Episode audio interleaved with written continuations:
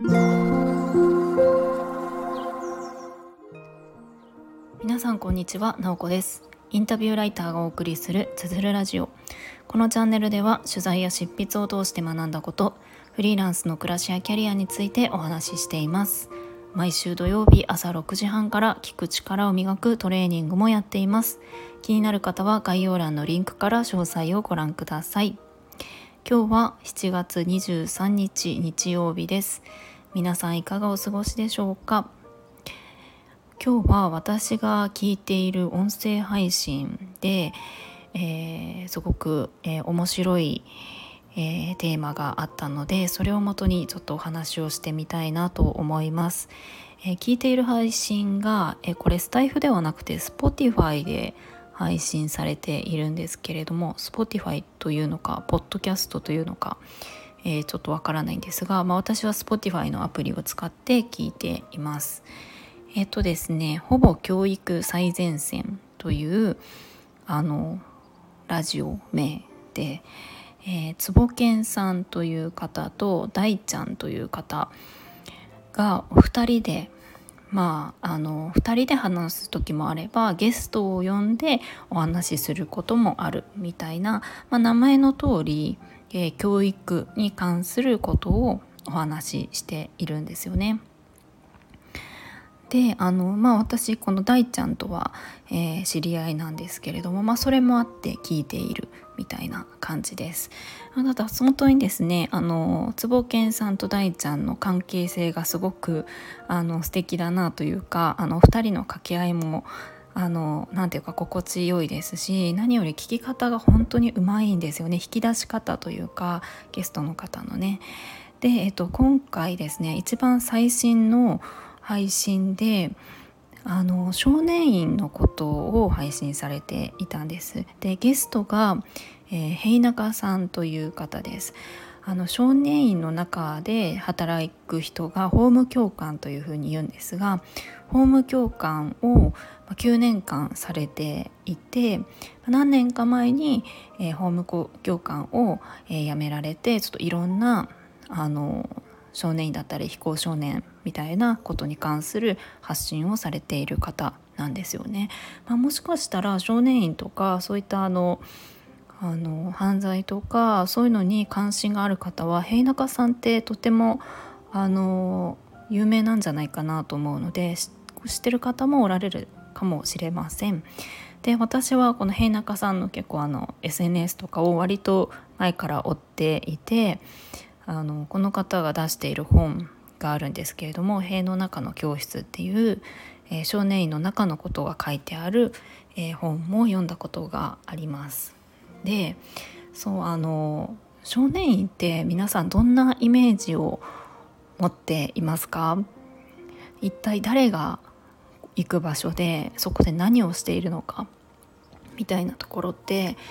あのあんまり具体的に知らないんじゃないかなと思うんですよね多くの方は。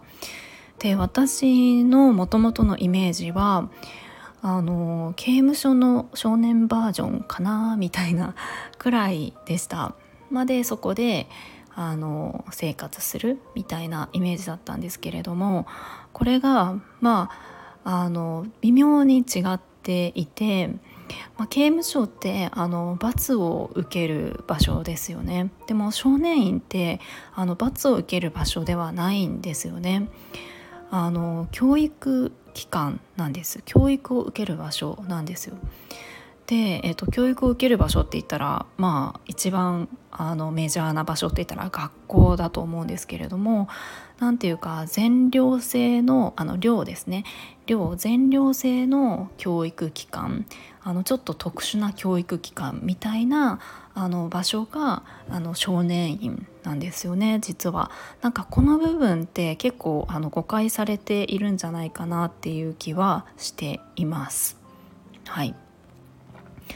で、えーと、今回このあのほぼ教育最前線で平中さんがゲストに呼ばれて、えー、少年院の中のことをいろいろとお話をしていたんですよね。で私はちょっと少年院に関心があったのでいろいろと、まあ、あの平中さんの本も読ませてもらってましたしあとはあのあるその NPO 法人ですね。育て上げネットさんという NPO 法人があるんですけれどもそこはあの犯罪加害者の少年だったりとか、えーと、なかなかその社会復帰みたいなところが難しい若者に対して、えー、社会でこう生きていくサポートをしているような NPO があってそこが開催した、えー、少年院の見学ツアーみたいのに参加したことがあるんですね。まあ、これコロナ前だったので結構前なんですけれども、まあ、もちろんあの少年とは会えないですし写真も撮っちゃいけなかったので本当に中の施設の様子を見るみたいな感じでした。でまあその時にもねいろいろお話を聞いたんですが、まあ、今回そのほぼ教育最前線の中で平中さんもあのいろんな話をこうされていて。えーとまあ、本当にですねもし興味がある方は是非あのその配信を聞いてみてもらいたいなと思うんですが、まあ、一つあなんかうんあそうなんだなと思ったのが割と前半の方に話してるじゃあどういうあの少年が少年院に行くのかっていうとまああの罪を犯したら法に触れたらみたいなところが、まあ、イメージとしてあるんじゃないかなと思うんですが単純に罪の重さだけではないらしいんですね。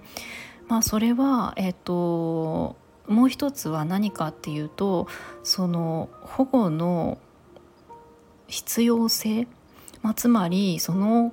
多くは家庭環境によって、えー、変わってくる、まあ、やっぱりその罰する場所ではなくってその少年を保護してあの全寮制でその生活する中で社会で生きていくための教育を受ける場所なのでそれがあの普通の家庭だったりとかで難しいなっていうふうに判断されたらやっぱり少年院に行くことになるんですね。なので例えばその2人の少年がいて2人が全く同じ魔法に触れることをしたとしますよね例えば窃盗とか。まあ、だとしても2人が同じように少年院に行くとは限らないということなんです。1人が1人の家庭はまあ、例えばですけれども両親が揃っていて、えー、その少年に対して関心が向いていて教育環境が整っているなっていう方が片方。でもう片方が例えばあの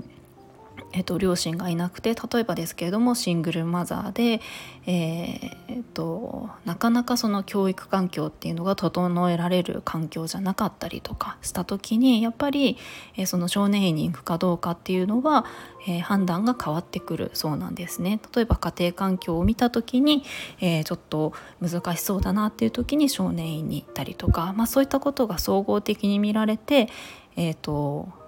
決まるということらしいです。